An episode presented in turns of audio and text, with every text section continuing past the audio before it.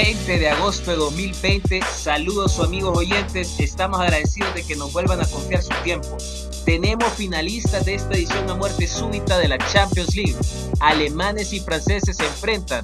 Bayern de Múnich y PSG serán los equipos en busca de la gloria eterna y la orejona. El día de hoy andamos enrachados porque tenemos un nuevo invitado. Invitado de gala que nos brindará el análisis de la mejor calidad y las tácticas que se dieron en el verde césped. Diego, en los próximos días vamos a realizar un sorteo, así que manténganse alerta, te cedo la palabra. Arranca por la derecha el genio del fútbol mundial. Y es el tercero tercer para Borruchaga siempre Maradona. Genio, genio, genio, ta, ta, ta, ta, ta, ta, ta. Hey, y'all get some more drinks going on. I sound a whole lot better. Bienvenidos nuevamente a otra edición de Anatomía del Fútbol. El día de hoy nos acompaña Gaspar Vallecillo Castro, licenciado en literatura, entrenador con licencia C en Honduras y aspirante a la licencia Conmebol Pro por la escuela César Luis Menotti. Bienvenido, Gaspar. Gracias, Diego. Gracias, Alonso. Gracias por invitarme. La verdad que qué gusto estar con ustedes. A Diego lo conozco hace ya un rato, a Alonso lo ando conociendo y escuché su podcast pasado, su, episodio y me gustó mucho. Así que vamos a llevarla bien acá, vamos a disfrutar un poco hablando de fútbol y bueno, vamos. Oh, muchas gracias, Gaspar, por aceptar nuestra, nuestra invitación. Y para los que nos escuchan, que muchos son del ámbito de la medicina en nuestro país, si les suena parecido este nombre, es porque el padre de Gaspar fue un muy reconocido ginecólogo en la ciudad de Tegucigalpa. Entonces, si les, si les suena, es, eh, es por eso. Gaspar, si nos puedes hablar un poquito de la carrera de tu papá y, y, y qué, qué dejó él para, para nuestro país y para el gremio médico. Sí, Diego, y sí, claro, Alejandro. Mi papá estudió en, México, hizo su especialización en México y estudió ginecología, se especializó en ginecología. Luego trabajó acá en, la el hospital de escuela, en lo, público, y trabajó también en lo privado. Tuvo una carrera de más de 40 años de medicina, más de 40 años en la medicina. Ustedes sabrán que es bastante y es complicado de ejercer de esta manera. Fue un crítico, un crítico que amaba a su país, un crítico que perdió su puesto en, en el hospital de escuela debido a eso, pero siempre, siempre con honor, siempre con amor a la patria y siempre defendiendo lo que él quería que debía ser defendido, la honestidad ante todo. Y dejó ese ejemplo y yo creo que lo relaciono mucho, por ejemplo, uno como entrenador tiene que cuidar a sus jugadores. Bueno, mi papá cuidaba mucho a sus pacientes, estaba pendiente de ellas, sabía cuándo tenían que estar bien, cuándo tenían, cuándo, cuándo tenían problemas. Entonces creo que al final un buen profesional, no importa en, en qué ámbito sea, siempre tiene que estar pendiente de su alrededor. Y más si, más si hablamos de personas. Claro, qué, qué gran ejemplo te dejó tu padre. Y bueno, ahora ya platicando un poquito de, de- de vos, quiero que nos contés por qué te apasiona el fútbol, qué te inspiró a, a querer ser entrenador, tal vez eh, al- algo que en tu infancia, en tu adolescencia, si nos puedes platicar un poco. Mira, ¿qué me inspiró a que me gustara el fútbol? ¿Qué, ¿Por qué me apasiona el fútbol?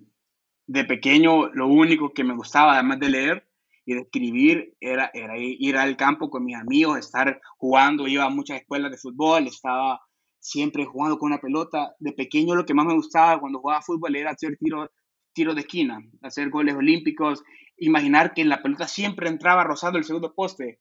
Yo me fui creando en esa percepción, en esa idea. Después fui creciendo y viendo el fútbol de una manera diferente. Yo creía que el fútbol te, debía ser estudiado, uno tenía que escribir sobre el fútbol. Yo, pensaba, si tengo la habilidad para escribir, ¿por qué no escribir el fútbol? Y, y en eso que vas escribiendo el fútbol, que vas analizando, te, te das cuenta que, que, que, que, hay algo especial. Hay algo especial en vos que te dice, bueno, yo me voy a dedicar a esto porque siento un amor. Siento un amor por el fútbol, siento un amor por la pelota. Si me preguntas por qué, por qué me gusta el fútbol, pues me gusta ver rodar la pelota por el césped. Me gusta ver buenos pases me gusta ver que un equipo llegue jugando bien a la, jugando bien a la pelota al arco rival. Todo esto me emociona. Tal vez, eh, digo que es difícil porque uno empieza y todos tus amigos estudian que derecho, medicina, como fue el caso de muchos de mis amigos, incluso de mi familia, pero yo dije, no, yo voy a ser entrenador de fútbol y, y, y, y, al principio la gente dice, no, ¿cómo vas a entrar en fútbol? No sé qué, siempre hay peros, siempre te dicen que, que, que, va a ser difícil, pero sabes que mi papá, mi mamá, mi familia me apoyó bastante y aquí estoy haciendo lo que me gusta, disfrutando lo que hago y yo creo que eso fue también una lección que me dio mi papá. Él nunca me iba a decir, tienes que ser médico o tienes que estudiar tal cosa, no, él me dejó hacer lo que yo quería hacer. Entonces, eh, eh, es eso, ser feliz, por, por, por, eso, por, eso, por eso estoy en el fútbol, porque soy feliz haciendo lo que me gusta. Interesante escucharte, Gaspar, porque honestamente eso es algo, casi un tema tabú en Honduras, ¿verdad? No es, mucha la gente que decide eh, atreverse en este mundo del fútbol y decir, papá, mamá, quiero ser entrenador, ¿no? Es muy mal visto a veces. Pero decime, ¿qué, qué, además de lo que ya me había mencionado y de tu aporte en la literatura o como carrera, por lo menos, decime, ¿Cómo ves la diferencia o qué le hace falta a Honduras como país para desarrollar más el talento futbolístico que tiene? Mira, quiero hacer una aclaración primero con lo que vos dices, es un tabú. Mucha gente cuando se dio cuenta que iba a ser, entrenador decía, ¿cómo va a ser entrenador? Esto, aquello, siempre hay un pero, como te dije al principio, pero después cuando ven que vos estás haciendo lo que te gusta, cuando ves que estás disfrutando lo que haces, se te acerca gente y te dice, Exactamente, te pregunta, ¿cómo lo haces? ¿Qué haces?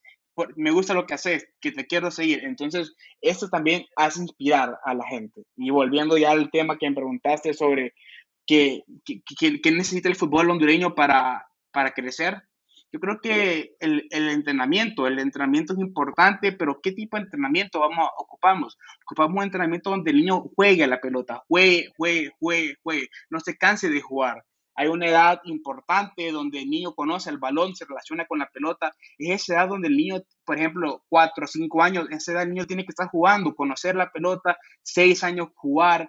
Eh, yo digo que hay muchas deficiencias en el entrenamiento actual en el fútbol hondureño y creo que debemos de combatirlas en, cualquier trinchera en que estamos. Eh, hay que promover siempre el juego de la pelota, jugar, sentirse libre, el fútbol calle, como le llaman en España, ese fútbol donde no hay reglas, donde no hay limitaciones, donde el niño juega hasta que se apaga el sol.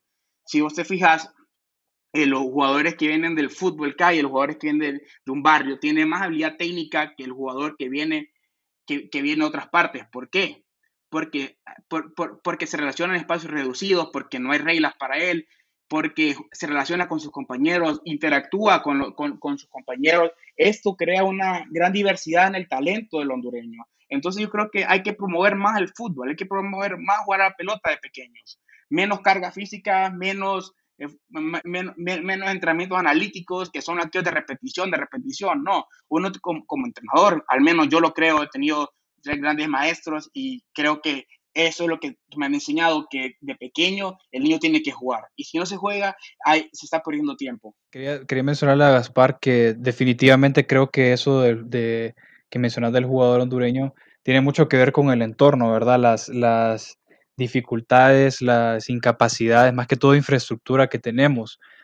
Y aparte de ese tema, a mí me interesa saber cómo, cómo ha sido el proceso para ser entrenador en, Honduras y cómo se maneja en el exterior, en el caso de un hondureño, si, si quisiera estudiar en el exterior para poder eh, tener una licencia para, para, entrenar. No sé si nos puedes platicar un, un poco de eso, cómo, cómo se hace. Sí, mira, aquí hay una escuela de entrenadores, se llama la NFUT, Escuela Nacional de Fútbol de, de Fútbol de Entrenadores de Honduras. Eh, la NFUT es la que lleva todos los, todas las licencias de, entrenadores, desde la D, ahora hay una D, antes no había, es un, gran logro, un gran avance de la D, la C, la B y la A, y la profesional también. Entonces, la, el que quiera ser entrenador aquí en Honduras se tiene que formar ahí en la escuela de entrenadores en la NFUT o si no, yo tuve la, la opción de, de, formarme en la Escuela de Desarrollo Menotti, eh, regida por grandes pensadores del fútbol mundial, donde podemos encontrar en sus máximas figuras como Menot, César Menotti, el entrenador que fue campeón con Argentina en el 68. Y es una, una modalidad semipresencial. Eh, mira, uno se inscribe, te, te, te dan los, los lineamientos a seguir y vas pasando cursos. Yo, por ejemplo, ahorita estoy, estoy aspirando al Comebol Pro y estoy en eso. Realmente es, es bonito, es una experiencia diferente, es una clase online, te, dan los cursos, te dan las charlas, hay un, hay un chat siempre abierto, siempre puedes conversar, hay, hay continuo contacto con los maestros vía, vía email. Entonces, es un reto, es un reto, te voy a decir, yo estudié en línea mi carrera de, literatura y también estoy usando en línea mi carrera de fútbol y estoy haciendo trabajos eh, presenciales a la hora de hacer las horas prácticas y es un reto bonito que hay que asumir para, para llegar lejos. Uno creo que se tiene que proponer grandes metas y entonces una de mis metas era esto, estudiar en la escuela de Menotti para aprender, porque hay muchas cosas que aprender y, hay mucho tiempo también de vida. Claro, claro, claro. También, ya que hablaste de tu carrera en literatura, sabemos de que tenés una columna en el, diario Deportivo 10. Contanos, eh, ¿qué te llevó a, tener ese espacio en ese periódico? Pero más que nada, ¿cuál es tu enfoque? Mira, yo primero agradecer a Diario Deportivo 10 porque me brindan una trinchera para defender el juego, para defender lo que yo creo, para defender lo que está bien hecho, para defender mis ideales también que encontrar un espacio nacional para, para un joven, para un muchacho de 25 años, para alguien de 25 años, cuando hay más gente de otras edades, es difícil.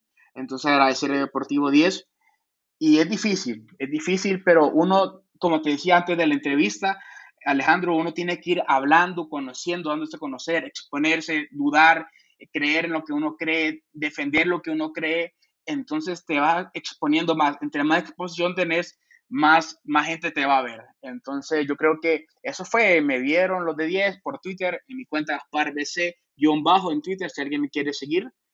Perdón por la promoción personal, pero ahí está. No hay problema. Gracias. Entonces me vieron en un, yo hago muchos hilos, muchos threads en, en Twitter, y hablé sobre el problema del fútbol hondureño, exactamente esto que me preguntaste al principio, Alejandro, sobre los problemas que hay en la formación del fútbol hondureño. Creo que fuiste vos, Diego, también. Entonces, eso es, uno se tiene que exponer y dado a eso, he escrito sobre varios temas de, de, del fútbol hondureño y tengo una, tengo un segmento que se llama La Cantera Global, que sale cada lunes o, o, o cada lunes eh, se intenta, intenta salir, que se habla sobre, se escribe sobre los jugadores jóvenes promesa, Alfonso Davis, Ricky Push, Ansu Fati, no sé, usted ponga el nombre a un jugador joven que ahí va a estar en la cantera global. Entonces es una dinámica bonita, se trata de hacer cosas diferentes, se trata de conocer a jugadores nuevos, se trata de analizar jugadores nuevos y en eso estamos. Y tengo un libro también, no sé si lo puedo mencionar, pero tengo un libro, se llama Los principios de mi juego, que representa los ideales de mi fútbol, representa lo que yo creo. Eh, es, mi, eh, eh, fue un regalo que me di, realmente lo hice simplemente por satisfacción propia, porque quería plasmar mis ideas futbolísticas y para, para mí eso es bien importante. Siempre, siempre dejar un plasmado algo, algo, algo que, que, realmente llame la atención. E, eso es importante para mí, darte a conocer. Qué excelente, Gaspar. La verdad es que te felicito porque has tenido tus logros y, y, hablando un poco de eso más, quisiera saber como entrenador, hasta el momento, qué experiencia has tenido, qué logros eh, has tenido en tu carrera, que aunque sea corta, pues imagino que has tenido experiencia. Después platicarnos un poco de eso para ya ir cerrando esta pequeña entrevista que te hicimos antes de entrar a los partidos de la semis y la final. Sí, Mira, yo empecé a entrenar a los 18 años en la Fuerza Básica Olimpistas. Me llevó el profesor Roberto Gómez, eh, fue uno de los más grandes formadores que hay en Honduras, junto a Oscar Salgado. Me llevó a la Fuerza Básica Olimpistas a los 18, años. Yo tenía la misma edad que los jugadores. ¿Y cuál era mi labor? Mi labor era ser asistente técnico, analista de campo, analista del rival. Y, y la pasamos muy bien. Estuve después con el profesor Roberto también, a U16, en la Liga Mayor también estuve en la escuela del campo con el profesor Roberto en una, un equipo que quedó campeón invicto eh, en, un, en un nacional. Entonces, eso es un orgullo para mí ser parte de ese equipo, haber formado a esos grandes jugadores, que ahora uno, algunos de ellos están en, universidades estudiando, estudiando gracias a su talento futbolístico en parte. Entonces, ya mi última experiencia fue eh, como entrenador, ya primer entrenador, eh, con un equipo infantil en del campo, donde salimos campeones regionales a falta de un, de, un, partido. Ya en el campeonato nacional fue otra historia.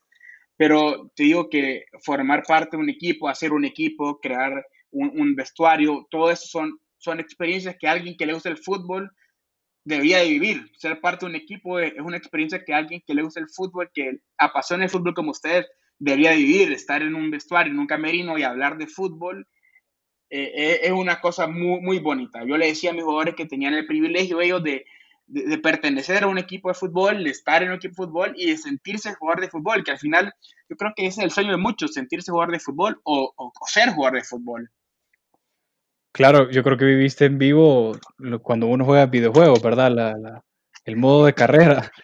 Y, cuando, en el manager mode.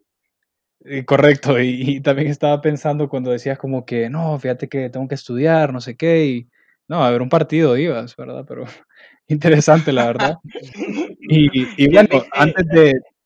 Sí, dime. No, fíjate que, que, te voy a poner un ejemplo. Mis amigos, cuando estábamos, éramos seniors, cuando habíamos salido de ser seniors, todos estudiar, estudiar, y yo les decía, sí, estoy estudiando, estoy viendo un partido, estoy viendo el Barça, estoy viendo al City. Ese era mi estudio y sigue siendo mi estudio. Yo me veo, ponele, yo me veo 10 partidos al día de fútbol y reviso posiciones y reviso situaciones y las reviso otra vez y dudo y yo te digo, hablo mucho de las dudas, pero es que tienen que surgir, tienen que surgir para que surjan ideas también. Tienes que ser convencido de lo que vos crees, pero también tienes que darle un espacio a las dudas. El otro día escuché a Alonso también que había que, que Guardiola se tenía que generar dudas. Bueno, los entrenadores todos nos debemos de generar dudas. Eh, siempre tenemos que saber pensar si vamos en el lado correcto del fútbol. Sí, claro, la verdad que es una buena observación. Y antes, bueno, antes de entrar ya a, todos los temas importantes de Champions, yo creo que vale la pena mencionar que hoy tenemos a la persona ideal para poder discutir lo que nos dejaron estos partidos de semifinales y, también para discutir esa gran final de esta edición especial de Champions que ha sido distinta a las demás, como hemos venido hablando, debido a la pandemia, ¿verdad? Que se ha jugado básicamente en un formato como de, un mundial. Entonces, bueno, creo que pasamos un nuevo segmento en esta edición y creo que Alonso valdría la pena hablar de las predicciones, ¿verdad? Para, para ir viendo quién fue el payaso de la jornada. Sí, lastimosamente, Diego, me ha tocado ser el payaso de la jornada más veces de lo que me gustaría. La semana pasada vos me acompañaste, eso quedó claro, ¿verdad? Pero era la semana de las sorpresas. Sí, me acompañás a recordar lo que habíamos dicho en las semifinales de, actuales, yo dije que el RB Leipzig le ganaba al PSG 2 a 1, ahí claramente fallé, y que el Bayern Múnich le ganaba a, a Lyon 4 a 0. Ahí estuviste un poquito cerca, casi le das. Creo que ahí era más de saber cuántos goles metía el Bayern. Creo que estaba claro que, pasaba el Bayern. Y bueno, yo, yo me fui con el PSG. Dije 4 a 1, tal vez no, no, le, no le atiné, pero sí esa marcada diferencia de tres goles. Y para el Bayern Lyon me fui con un resultado alocado porque son los resultados que hemos visto últimamente y dije que ganaba el Bayern 5 a 2. Pero te voy a decir algo. Nuestro invitado al episodio anterior, el doctor Nazar, que espero que nos esté escuchando y le mandamos un saludo, que no, no le tenga envidia a, al profe Gaspar, que está hoy con nosotros. Otro día lo vamos a invitar, no tenga envidia. Pero te digo algo, bueno, les cuento a, a Gaspar, Alonso y los que nos escuchan que el doctor Nazar eh, le atinó al resultado del Bayern contra el Lyon, él dijo 3 a 0, contundente, algo así, dijo un adjetivo antes para describir el resultado y le atinó. Eh, él dijo también el PSG Leipzig que ganaba 2 a 1, así que bueno, eh, sabía que pasaba el PSG. Y vos, Alonso, pues te fuiste con el, con el pequeño siempre y está bueno, no te arrepientas. Como dijiste aquella vez, no hay que arrepentirse nunca. Yo quiero que platiquemos, discutamos de estos partidos ahorita que tenemos a Gaspar Creo que podemos comenzar con ese Leipzig contra el PSG, que tal vez pueden discutir más entre ustedes. Y digo porque Alonso tiene que, tiene que dar su punto por qué validó al Leipzig para llegar a la gran final. Y tal vez Gaspar, eh, vos nos puedes explicar un poquito sobre Nagelsmann, su estilo de juego, tal vez los jugadores, y, entremos de lleno a esta, esta semifinal. Vaya, como ustedes quieran, empezamos. Sí, comenzamos. Eh, bueno, yo me toca a mí tomar la posición del RB Leipzig. A mí me parece que estamos hablando de dos entrenadores que han trabajado juntos anteriormente. Tuchel y, y trabajaron en equipos pequeños eh, anteriormente, pero me parece interesante el planteamiento que hizo Nagelsmann. Aunque sí termina perdiendo y por un resultado que aparentemente es abultado, quiero recordar de que el planteamiento inicial en lo que a mí me parece fue correcto. Eh, la verdad es que inicia con una línea de tres eh, centrales. En realidad esos tres centrales que solamente los mantenía durante él tenía la posesión o mientras el RB Leipzig mantenía la posesión, porque así sus eh, laterales podían extenderse. Sin embargo, en defensa eh, tenían la posibilidad de defender con cinco, cinco, jugadores, lo cual me parece que era un, una forma correcta. Sin embargo, lo que sucedía era que el Leipzig trataba de salir con el balón desde un inicio, pero esos tres centrales que se mantenían en la línea de tres, cuando los laterales estaban extendidos, se veían inmediatamente presionados por, por jugadores como Neymar, Di María em, y sus delanteros que mantenían una presión constante no solamente, no solamente contra los centrales, sino que también contra el portero. Adicional a eso, que los laterales, como Angelino, que al mantener, cuando recibía el balón, era el central, eh, perdón, el mediocampista Ander Herrera quien mantenía una presión también sobre los laterales. Partidazo de Ander. perdón, perdón que te interrumpa, pero qué partidazo de Ander. Claro, lo defiendo porque estuve en, el Manchester, para los que no saben soy fan del Manchester, pero te interrumpo Alonso, discúlpame, pero qué buen partido jugó. Dale, continúa, lo siento. Sí, me emocioné. definitivamente.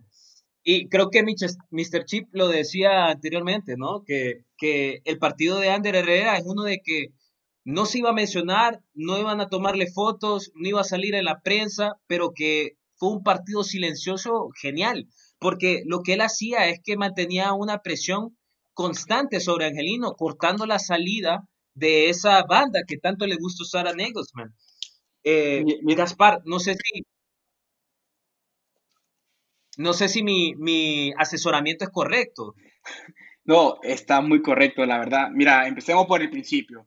Mira, el, Leipzig planteó una línea de tres y, puso, puso a Mukele o Pemecano de Klosterman en la línea de tres y también ponía Angelino. Pero, ¿por qué no podía salir bien el Leipzig? Porque la presión, como vos bien dijiste, la presión del PSG era, era asfixiante. Presionaban, tenía una presión que igualaba la salida del, del perdón, del Leipzig.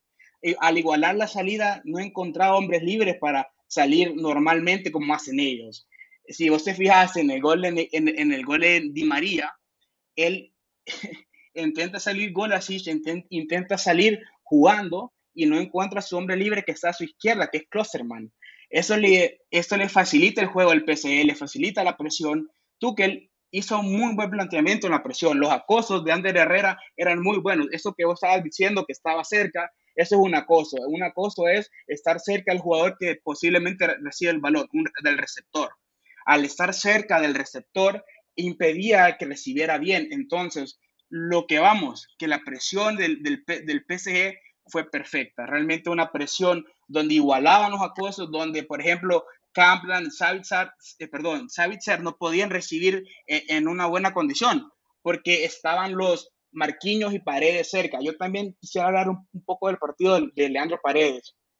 Leandro Paredes se mm. menciona muy, muy, muy poco. Ya mencionó Diego y ya, y lo mencionaste vos a Ander Herrera, pero ¿sabes lo que le da Leandro Paredes al PSG? Le da todo. Por ejemplo, si usted mm. fija, hay momentos donde Neymar aparecía cerca de Marquinhos, cerca de Leandro Paredes, pero ¿por qué sucedía esto? Porque Leandro Paredes retrocedía su posición y hacía un espacio, creaba un intervalo, un intervalo, un espacio entre dos jugadores del mismo equipo, creaba un intervalo entre Salzer y Neymar, donde pasaba Neymar. Eh, nunca lo pudieron identificar el, el, el, Leipzig eso, nunca lo pudo identificar, y al no poder identificar Neymar, eh, pasaba en todo todas las zonas intermedias. Zonas intermedias la mitad del campo, así lo conocemos los entrenadores. Entonces, para ir poniendo un poco de, vocabulario técnico, pasaban en esas zonas. Entonces, eso yo creo que una de las claves fue la presión alta, no, y no solo presión alta, pero los acosos que bien, que bien mencionaste vos, Alejandro, también la clave fue de marcar la salida a campo, alimentar la salida a Salzer, donde aparecía Marquinhos acosando, Leandro Paredes acosando, Ander Redes acosando también la salida. y, y, sobre todo, otra cosa que, que, hay que mencionar, el PSG es un equipo que sus tres jugadores de arriba se mueven, se mueven y se mueven bastante, permutan posición. ¿Qué es permutar? Es estar ese cambio constante de posiciones que a veces mirabas a, a en, una zona, aparecía Neymar en otra zona, cambiaban la posición, incluso Di María también acercaba mucho la zona activa, eso es permutar. Y eso confunde a los defensas que a la hora de, Exactamente, exactamente. Exactamente. Vos mirabas a veces a Upamecano no saber a quién marcar. A veces quedaban un, un Di María y Kylian Mbappé quedaban en dos contra uno con Upamecano. Esto es porque Neymar se movía constantemente y al no poder detectar el movimiento de Neymar, sobre todo Campbell, estaba solo. Había momentos que Ander Herrera se juntaba a la zona activa del balón. ¿Cuál es la zona activa del balón? Es donde el más movimiento de pases hay. La zona activa más, más activa que tuvo el, el, el, el PSG fue por la zona de Leandro Paredes y Kylian Mbappé en esa banda. Cuando estaban en esa banda se juntaba incluso Ander Herrera y, y, y creaba muchos espacios. Y al crear espacios facilitan la llegada de jugadores por la banda. Y, y, el, y, y bueno, sí, diciendo, el PSG tiene muchos jugadores de, banda, jugadores escorados que pueden crear diferencia. Y la diferencia está en que un equipo tenía más recursos técnicos y tácticos. Yo creo que Nagelsmann, sus modificaciones, sus estructuras le quedaron mal. Realmente la estructura inicial er, era una estructura ofensiva, ojo, que no hay ni ofensiva ni, defensiva en ataque en, el juego. Es un juego, el juego es completo, es global. Entonces, cuando, cuando decimos ofensiva y defensiva, yo creo que incluso está mal dicho. Tenemos que decir cuando se juega. Pero eso será para otros temas ya. Entonces, te quería preguntar. Dale, dale, decime. Te quería preguntar, Gaspar. Es que estamos hablando de este mediocampo tan interesante del PSG con Kerer, Paredes y Marquinhos. Son jugadores que no tienen o sea, que no pueden considerarse actualmente como jugadores creativos, no son un De Bruyne, no son un Thiago Alcántara, un, un, jugador de ese tipo de recursos, sino que son más jugadores de campo que saben jugar balón, que corren posicionales, correcto. Y yo te quería preguntar, porque lo mismo o algo similar sucedía en el año pasado con el Liverpool, ¿no? Veíamos jugadores como Henderson, Milner y Wijnaldum que no tienen mucha creatividad, por así decirlo, pero ¿Vos crees que eh, esto es como una evolución del fútbol o hacia donde se dirige el fútbol, donde el mediocampo va a tener que limitarse la creatividad y otorgársela más al, al, equipo en el lado ofensivo a cambio de un mediocampo más sólido y más posicional? Mira, yo es una muy buena pregunta, Alejandro.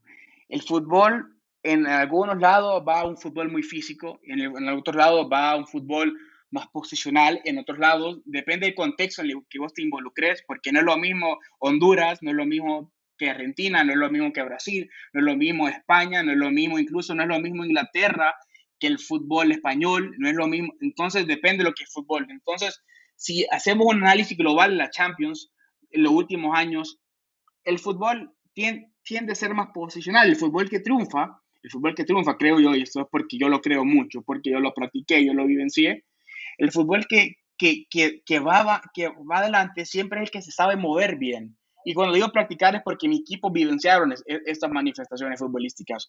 Cuando un equipo se posiciona bien, sobre todo tu mediocentro o mediocampista, tu, el 5 que le dicen, para mí mediocentro. Para, por ejemplo, el Marquinhos es el mediocentro del PSG. El interior, Leandro Paredes. Cuando vos tenés dos jugadores que saben dónde tienen que estar, que saben cuándo tienen que recibir, que saben cómo tienen que recibir y sobre todo que saben que cuándo tienen que pasar la pelota. Eso es importante, sobre todo si, si vos te acordás, eh, Alejandro, Alejandro y Diego, ¿dónde jugaba Ander Herrera? Ander Herrera era más un jugador del centro en, en, en el Manchester. Era un jugador, incluso con, con Bielsa, era un jugador más mediocampista, más pivote. Ahora, el interior juega con más posibilidades tiene un jugador por la banda que puede proyectar, un jugador por, por dentro que puede proyectar. Asiste este más ahora, asiste más. sí. y sabes, una de las cosas que, ya que la pregunta fue muy buena, una de las, una de las cuestiones que está en discusión ahorita en el fútbol mundial entre los técnicos es si un mediocampista, un medio centro, por ejemplo, ponerle a Marquinhos o la posición que tenía antes Ander Herrera, un mediocampista, un 5, tienen que llegar. No, aquí hay una percepción equivocada. El mediocampista, mediocampista puro, el 5, tiene que posicionarse en la base. ¿Cuál es la base? El mediocampo, el círculo. Para ponerle más nombres técnicos, el círculo es la base. De ahí dirigir el juego. Es, más, más o menos es lo que hace el PSG. Es más o menos lo que intenta hacer sobre todo Paredes. Paredes está interior izquierdo, pero la pelota pasa por él. La pelota pasa por él, él distribuye, él sabe cuándo atacar, cuándo ir, cuándo no. Sobre todo su relación con Neymar es muy buena. Digo que ese intervalo que le creó por su, por su posicionamiento, por, como vos dijiste, Alejandro, los defensas, no, los jugadores de Leipzig no sabían a quién marcar. No sabían a quién marcar y se confundían. Y eso es un engaño. Y entre más, entre más confusiones hay en el rival, más fácil es para el equipo que tiene la pelota. Yo te quiero hacer una pregunta, Gaspar. ¿Qué hizo mal el Leipzig? Porque ya hablamos de la presión del PSG, ¿verdad? Las, individualidades que al final pesaron, como mencionamos en la previa anterior. Pero quiero que, que tal vez algún análisis que vos hiciste del partido, ¿qué hizo mal el equipo de Nagelsmann? Mira, el, el, equipo de Nagelsmann, lo primero, lo que te mencioné antes, lo primero que hizo mal fue no identificar dónde, dónde, dónde flotaba Neymar. Flotar es moverse sin balón. ¿Dónde flotaba Neymar? Esa parte donde no flotaba Neymar, eso le afectó bastante a Leipzig. Después, podemos decir que no tuvo la profundidad que esperábamos. Podemos decir que sus carrileros, sobre todo Angeliño, no llegó al área constantemente. Podemos decir que Dani Olmo se perdió el partido, se borró el partido, porque no, la, pelota le daba muy poco a Dani Olmo. Eh, Camp eh, ahí en el medio campo fue realmente, realmente la, la, la, la, disputa posicional, como estábamos hablando antes, Alejandro, la disputa posicional son las más importantes que deben existir ahora en el fútbol. Él perdió el medio campo, él pierde su medio campo, al perder su medio campo, él se, eh, él, él, se comienza a defender. Al momento de defender, él no sabe quién defender. Entonces yo creo que lo que hizo mal Nagelsmann, mira, estoy diciendo que lo que hizo mal Nagelsmann y no, no estoy ni a su altura, más bien quiero decir que lo admiro porque tiene la edad que tiene y está en, en semifinales Champions. Probablemente nos está escuchando, no, no, te preocupes, mándale saludos. Un saludo, Nagelsmann. Entonces, lo que yo creo que hizo mal fue, no identificar dónde venía el error, dónde venía el juego del PSG. Al momento que vos puedes identificar dónde viene el juego del PSG como equipo, como equipo, como rival, vos podés atacar de una forma. Pero el, el, el, Leipzig no logró atacar. Eh, no logró atacar como ellos querían atacar. Porque, claro, como bien dijo, bien dijo Alejandro, la, la, la postura posicional que tenía Leipzig era una línea 3 y tenían los carrileros y no, esperábamos un juego por la banda de Leipzig, esperábamos que fuesen llegar a estar al área y era definir. Y se, se vio por momentos eso Leipzig, pero no, no, no concretó y además no tuvo la pelota y no tener la pelota en un equipo te castiga mucho. Y además, sabes que lanzar un contraataque contra un equipo como el, como el PSG es difícil, es difícil. No, definitivamente. No sé si ustedes quieren analizar algo más de este partido o pasamos al Bayern contra el Lyon. Una última pregunta para Gaspar. Dale. En el caso del, en el caso de RB Leipzig, ¿fue correcto ese planteamiento de intentar de salir con el balón en posesión o al ver que había una, un ataque, una opresión, una, un acoso tan severo e intenso del PSG, era mejor la opción, aunque no nos guste mucho decirlo, ni siquiera a mí, pero era mejor la opción a, balón largo. Mira, hay una cosa que se dice muy poco y eh, se llama intención previa. Esto está puesto en la metodología de en táctica, que es una metodología de entrenamiento que cree y en la construcción de un modelo de juego, el modelo de juego pasa a unidad de juego, la idea de juego va a la intención previa. La intención previa es tu planteamiento previo al partido. Yo creo que Nagelsmann, eh, Nagelsmann perdón, sí, Nagelsmann identificó que era lo mejor para su equipo, creía que una salida de esta forma, abriendo los laterales, eh, profundizando los carrileros, le iba a brindar situaciones posicionales positivas. Pero, pero eso es parte del fútbol. Por eso que decimos muchas veces que el fútbol, eh, muchas veces no sabemos qué va a pasar en un partido. El análisis, yo creo que el análisis fue correcto, porque porque creemos que la estoy convencido yo que la salida de balón te genera superioridades para defender y para, y para atacar. Pero cuando vos no lográs, cuando vos no lográs circular bien la pelota, cuando no identificas a los hombres libres, sí, decís, no, no, pude, no pude jugar, no pude jugar de esta manera, no pude crear las ocasiones que quería. Pero vos me decís que sería bueno ya jugar directo, eso es lo que me estás diciendo, ¿verdad, Alejandro? Sí, sí, sí. Eh, sería bueno, bueno, un equipo ya tiene su planteamiento, un, un, equipo ya tiene su planteamiento, y más un equipo como el de Nagelsmann, que tiene mucha variabilidad táctica, mucho cambio de posición, no le puedes, yo creo que hizo bien, se, pegó lo que tenía, yo creo que hizo bien, porque al final muchas veces escuchamos que, que está bien o está mal. Solo el jugador, cuando está en el campo, sabe las decisiones que toma, las sensaciones que le genera el fútbol. Y si, por ejemplo, Gulasic hizo esta salida bajo la presión cinco veces y, y, cuatro veces le salió bien y una le salió mal, nos quedamos con el error, pero no nos quedamos que la otra cuatro veces le salió bien la salida. Entonces, esto de ver solo el error creo que es deshacer el fútbol, solo ver la toma que tenemos. Claro que el, gol, el, el error incide en el juego, pero yo creo que la intención previa que tenía Nagelsmann era buena. Si superaba la presión, ¿cuál era la idea de Nagelsmann salir así? Bueno, ellos querían superar la presión del, del, del PSG, pero no pudieron identificar los hombres libres. La, la, falta de identificación de los hombres libres, es decir, vos te posicionás, ponerle en, en, las zonas más adelantadas del campo, va la presión del Bayern, se crean microzonas, zonas pequeñas donde vos ves que se generan hombres libres o hombres que están con la presión, el acoso que hablábamos de Andrés Herrera. Entonces, si vos estás posicionado directamente, si vos tenés un mapa visual del campo correcto, eh, eh, está bien. Pero si vos tenés un mapa visual que no es correcto, que no identificas a tus cercanos, los cercanos son los jugadores que están más libres sin pelota, si no identificas a tus cercanos sin pelota, sin marca, perdón, es difícil jugar. Yo, yo te digo como entrenador que es muy difícil que, que al menos que sea un entrenador intervencionista, que lo es Nagelsmann, que lo es, y lo intentó en el segundo tiempo, intentó jugar, salir diferente, pero no pudo, realmente no pudo. Fue, eh, yo creo que el PSG es un equipo aplastante por sus individualidades, pero sus individualidades, ya estamos hablando de tema, pero seguimos un poquito. Las individualidades, del, de, las individualidades del PSG crean un beneficio colectivo. ¿Qué quiero decir esto? Se mueve tanto Kylian Mbappé, se mueve tanto eh, Di María, se mueve tanto Neymar, pero se mueven en, en, radios de acción, radios de acción son 10, 15 metros que están cercanos a su posición inicial, se mueven en ese radio de acción que benefician al conjunto. Yo creo que por eso es una de las diferencias de esta temporada del PSG. Y encima de todo eso, creo que el talento individual te, te ayuda, por ejemplo, a salir jugando como quiso hacer el. Leipzig y creo que ahí le faltó porque por ejemplo Upamecano me parece que a pesar de su de su biotipo, de su estilo de juego defensivo, me parece que es una persona que sale bien con los pies, por ejemplo, ¿verdad?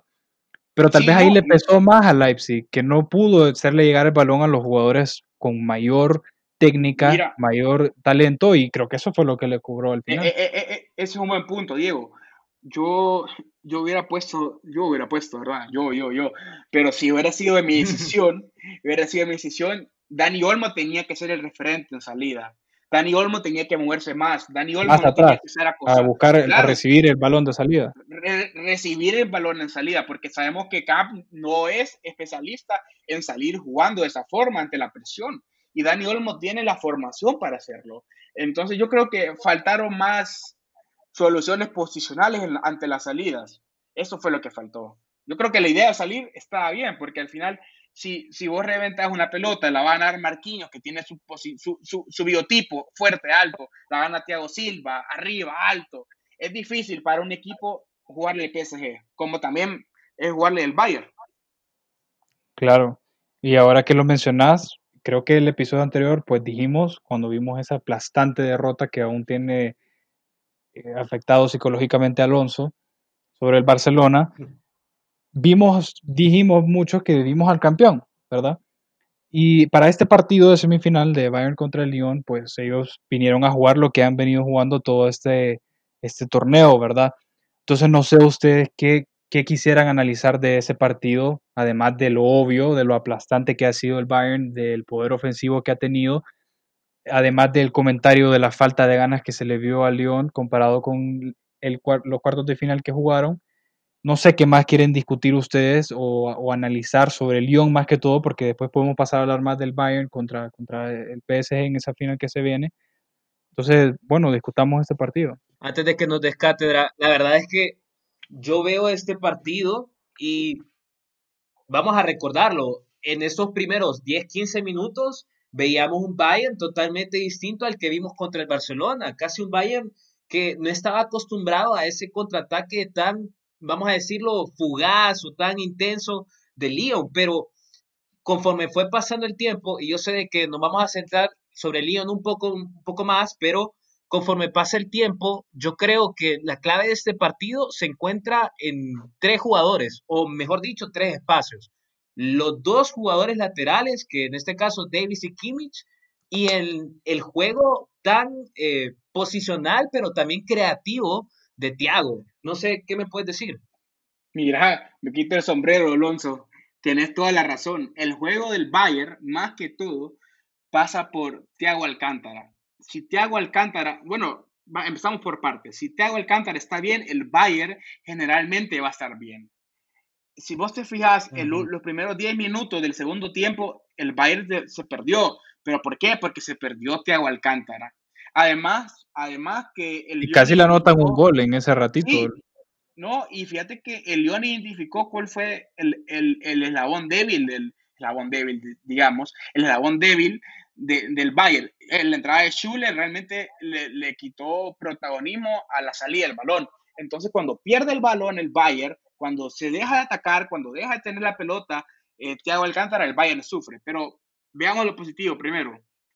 ¿Por qué es tan importante Thiago Alcántara para este equipo? Mira, cuando un equipo está replegado, como fue Barcelona, un equipo que está con su, juega un 4-4-2 y juega con sus dos líneas de cuatro atrás, para un, para un jugador como Thiago Alcántara, formado para interpretar los espacios reducidos, lo voy a repetir otra vez, formado para interpretar los espacios reducidos, se le facilita el juego. ¿Por qué? Porque llega contra un equipo que está reduciendo los espacios por dentro. Pero el Bayern, como bien dijo Alejandro, tiene dos jugadores por las bandas, tanto Kimmich como Davis, los, tiene proyectando siempre el ataque. Y bueno, sabemos que es el Bayern con el centro, sabemos que cuál, es el juego también de Lewandowski por arriba, sabemos a qué juega también el, el, el, que juega León Goretzka, sabemos que la versatilidad táctica de Müller que puede aparecer en ciertos costados y, puede definir en el área. Pero volvamos al juego que tuvo hoy contra el León. Eh, mira, yo creo que una de las cosas más importantes que hizo el Bayern fue identificar por dónde atacar. E, eso fue determinante. En un momento el León eh, quiso proponer el partido, el León adelantó las líneas, adelantó sus líneas, y fue ahí cuando el Bayern interpretó e identificó los espacios. Por eso Kimmich es tan importante para este equipo. Por eso eh, eh, eh, Thiago Alcántara es importante, Davis es importante, pero si vamos un poco más allá, eh, nos ponemos a analizar el juego realmente en un marco global. ¿Qué hacía, por ejemplo, qué hacía, qué, qué, hacía Müller, qué hacía León Goretzka cuando, cuando recibían? Lo, ellos, los dos retrasaban su posición y en ese espacio que ellos retrasaban, retrasaban su posición aparecía Müller. Lo mismo hacía Müller, lo, perdón, lo mismo hacía Lewandowski cuando, cuando le tiraban un, un, un, pase directo. Él fijaba, fijaba es atraer la marca, él fijaba mucho rival y caían las pelotas para León Goretzka y Müller. Yo creo que el Bayern es un equipo hecho para ser campeón. Yo creo que hay que hablar un poquito sobre la profundidad de los, de los equipos que han llegado hasta estas instancias, siendo favoritos como el Bayern y el PSG, que tiene jugadores que tal vez se puede utilizar el adjetivo polifuncional.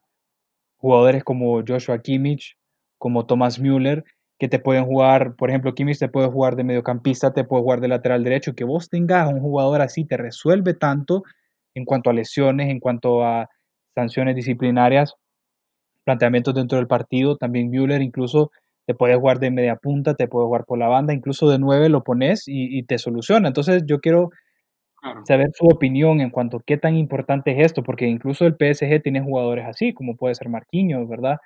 Como puede ser incluso Ander Herrera, algunas veces eh, ha jugado de media punta, un poquito más adelantado, incluso mucho más atrasado, como lo mencionaba Boca. Para entonces, creo que ah, no, no valdría la pena, en mi opinión, hablar más del Lyon.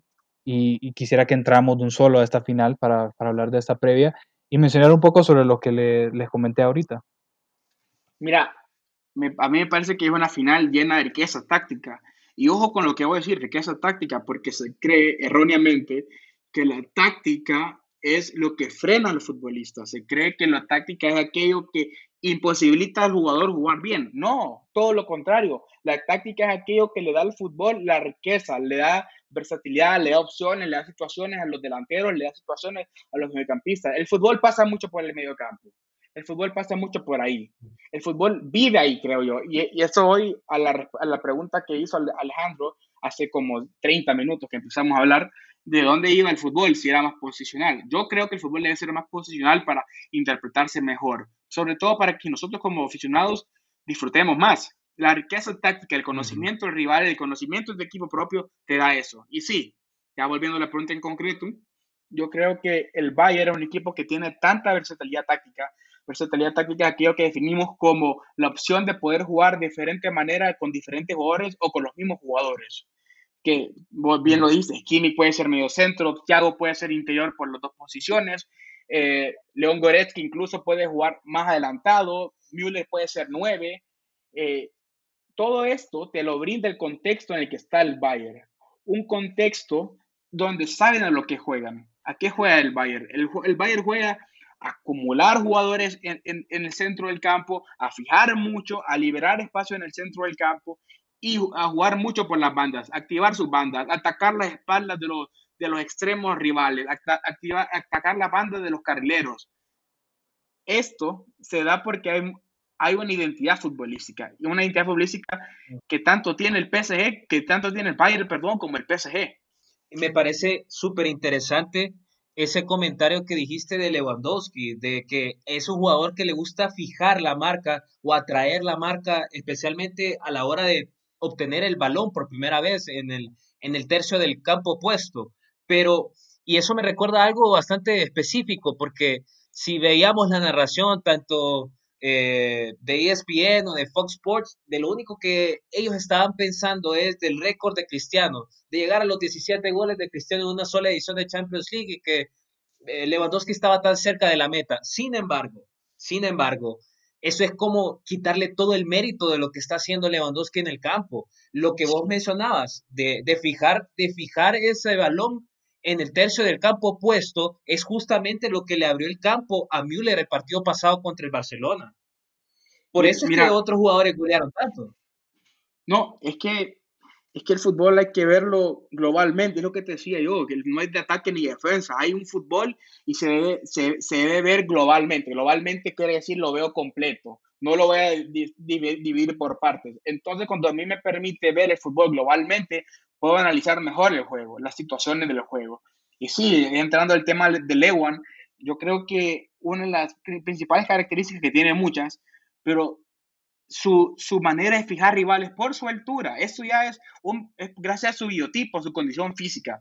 Sobre todo porque si vos tenés un jugador como Lewandowski, no solo le vas a mandar centros, no solo vas a pedir que en el área, vos puedes utilizarlo para que fije rivales. Si vos te fijas en el partido de cuántos rivales, cuántos defensas marcaban a Lewandowski, Marcelo estaba marcándolo, se le pegaba de Nayer también, esto creaban espacio, y más por la banda derecha, Marcial se le pegaba, se le pegaba a Fernando también, todo esto incide en el juego colectivo del Bayern. Al momento que vos fijabas un, un, rival, hay espacios libres, y yo te decía que también lo hace, el Bayern es de, es de fijar mucho, también lo hace Müller, también lo hace León Goretzka, para liberar a Lewandowski, sabiendo que Lewandowski tiene, tiene gol. Tiene, sabes que Lewandowski no lo puede dar solo porque lo, va a meter un gol. Todo esto de liberar espacios, de crear espacios. Muchas veces se dice que los espacios se están reduciendo en el fútbol. Lo que se están reduciendo es la manera de interpretar el juego. Se está, hay, una, hay una ola, se puede, a lo mejor se puede mencionar de esta forma, hay una ola de creer que el fútbol es físico. Y no, hoy se lo está diciendo un amigo hoy.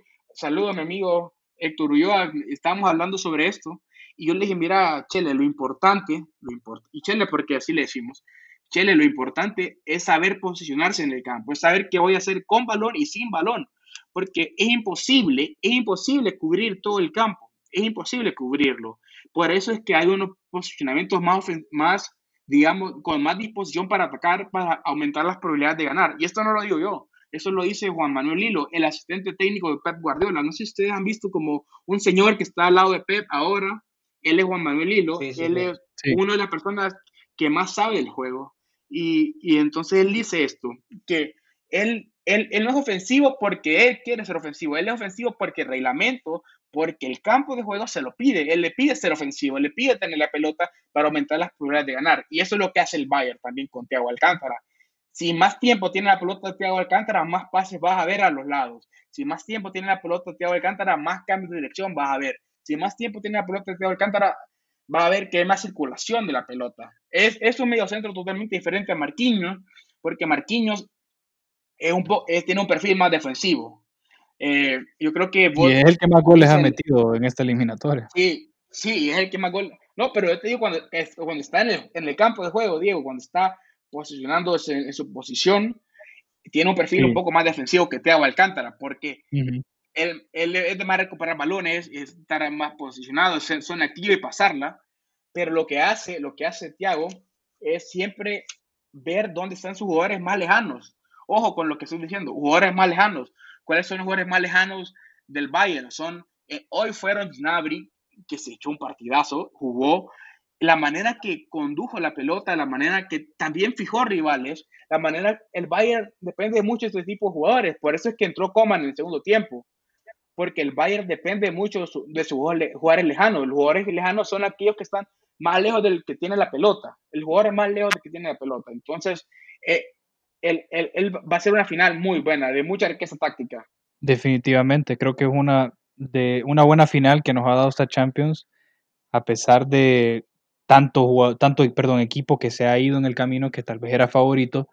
Y yo quiero que hagamos una dinámica distinta para, para discutir esta final, para ya, ya ir cerrando en cuanto a predicciones.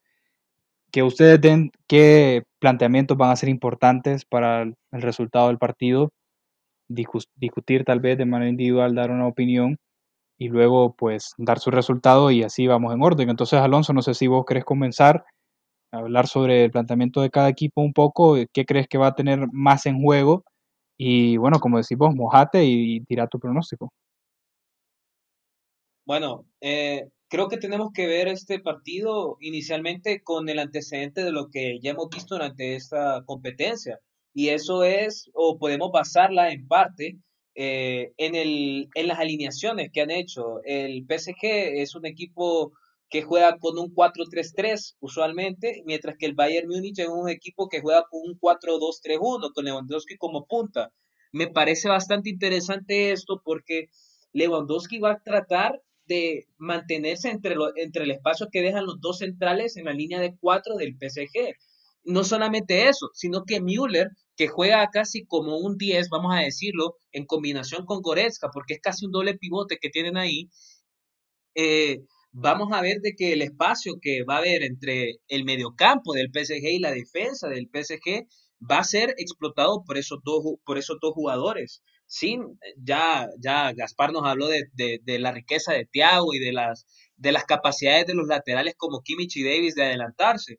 Sin embargo, eh, en el PSG su fuerte está arriba, totalmente arriba, en la capacidad de mantener una presión sobre el tercio opuesto del otro equipo. Entonces, aunque para mí, para mí, una individual, individualidad, perdón, de Neymar o Mbappé o de Di María puede hacer toda la diferencia y condicionar un partido en los primeros minutos, si digamos, llegamos al minuto 20 y vemos un marcador empatado, sea a goles o a cero, yo siento que eventualmente la riqueza táctica y de lo que hablaba Gaspar anteriormente, y también simplemente la simple eh, capacidad de variación que hay en el juego del, del, Bayern Múnich va a permitirle a ese equipo a sobrepasar cualquier individualidad que pueda presentar el PSG.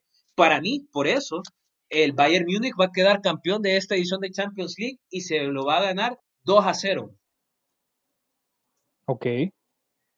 Creo que por fin te fuiste por lo probable. Este, yo creo que puedo hacer un análisis rápido y conciso de este partido.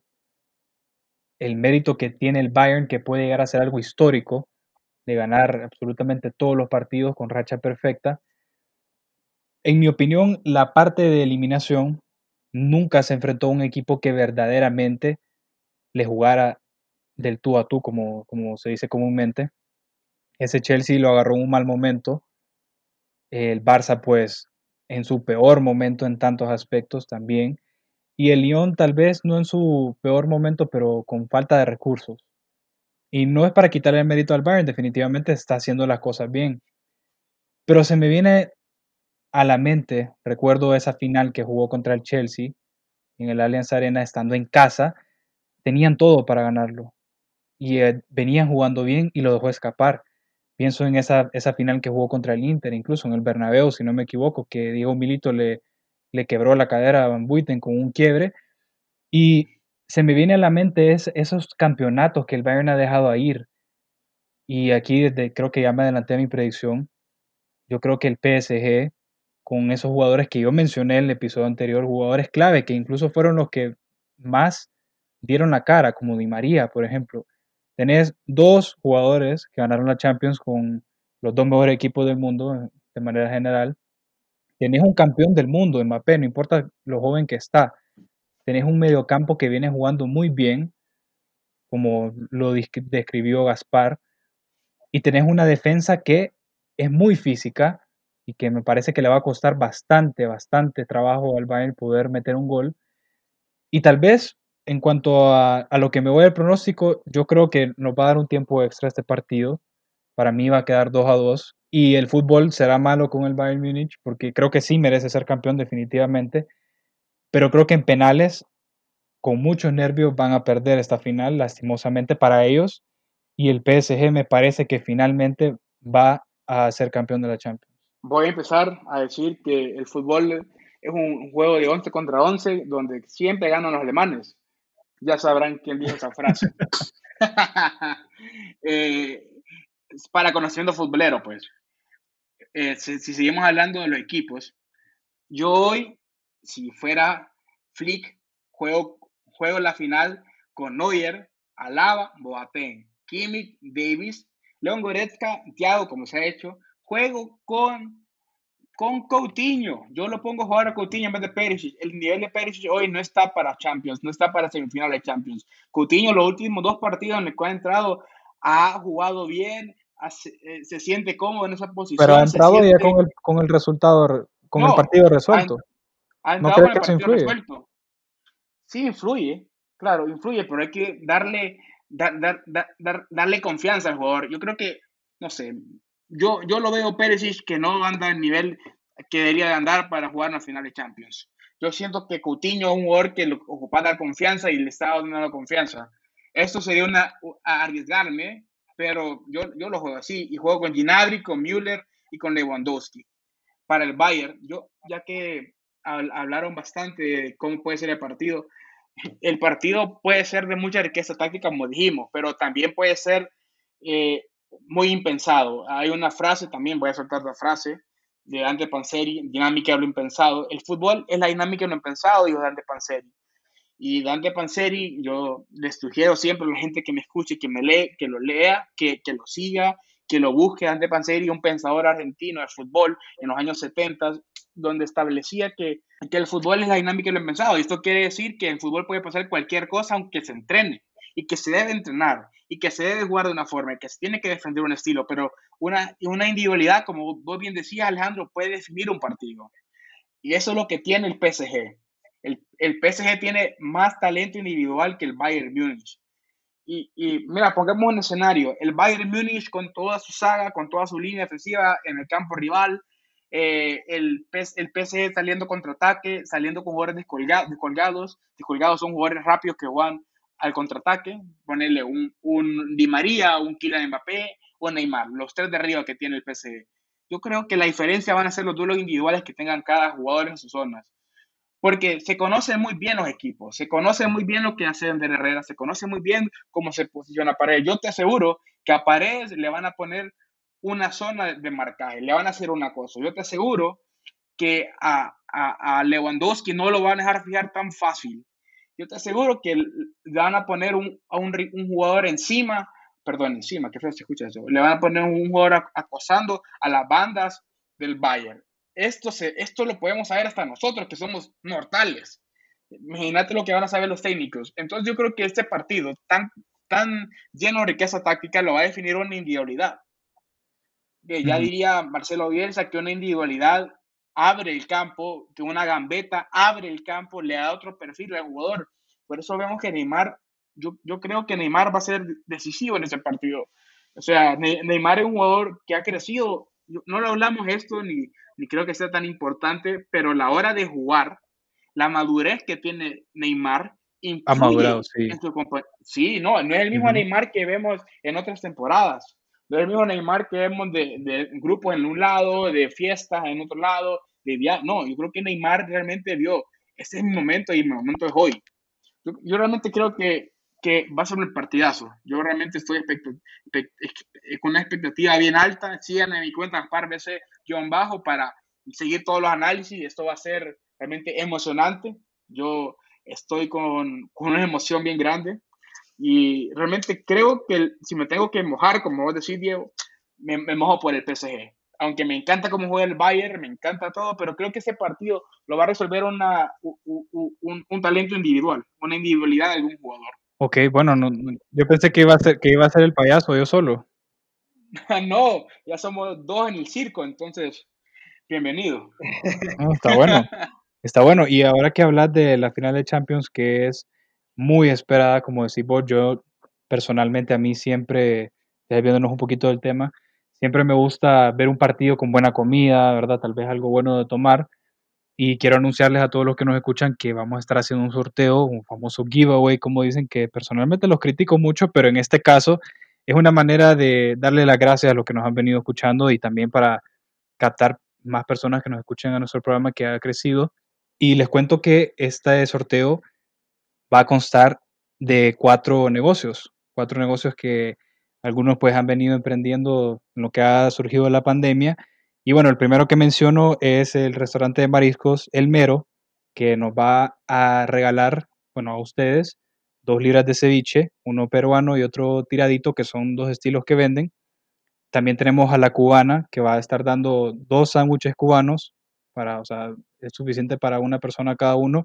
Y bueno, estos premios van a ser eh, para dos ganadores. También tenemos House of Quality, de, que vende, es una tienda que vende licores más que todo, y ellos eh, van a, dar dos six packs, sería uno para cada ganador. Y tenemos una tienda de Les Sabore HN, que ellos van a dar una docena de cupcakes, que sería media docena para cada ganador. Entonces vamos a subirlo en nuestras redes sociales, ahí vamos a poner todas las instrucciones para que sigan los pasos, para que puedan participar y que aprovechen porque somos pocos en nuestra comunidad. Entonces, para los que son salados, como dicen en los sorteos, creo que esto es una buena oportunidad para ganar. Eh, Alonso, no sé algunas palabras de despedida de tu parte antes de, de darle las gracias a Gaspar.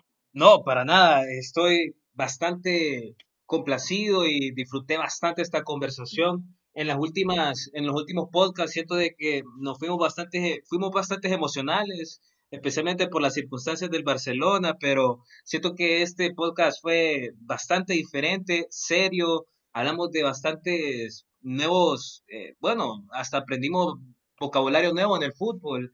Entonces, quería agradecerte, Gaspar, por esta oportunidad que nos has dado. No, a vos, Alejandro, por la confianza, a vos, Diego, por la confianza. Cuando quieran, acá estoy, ya saben cómo localizarme, solo me envían el correo y estamos dispuestos, ¿no? Ustedes, a los oyentes, gracias por siempre estar pendientes y espero que tengan mucho éxito siempre y que llegue el fútbol, ¿verdad? Claro, que viva el fútbol. Gaspar, como Gaspi, como te dicen en confianza, yo pues quiero desearte todo el éxito, ¿verdad? En cada ámbito de tu carrera, de tu vida personal. Te lo digo, en mi, opinión, pues yo tengo mucha, mucha fe que vas a ser muy exitoso, que algún día vas a poner en alto el, nombre de, de, de, Honduras y el nombre de, pues, el apellido de tu familia y muchas gracias, sinceramente gracias por, por acompañarnos en este episodio. Gracias a todos por escucharnos, por llegar hasta acá y hasta la próxima.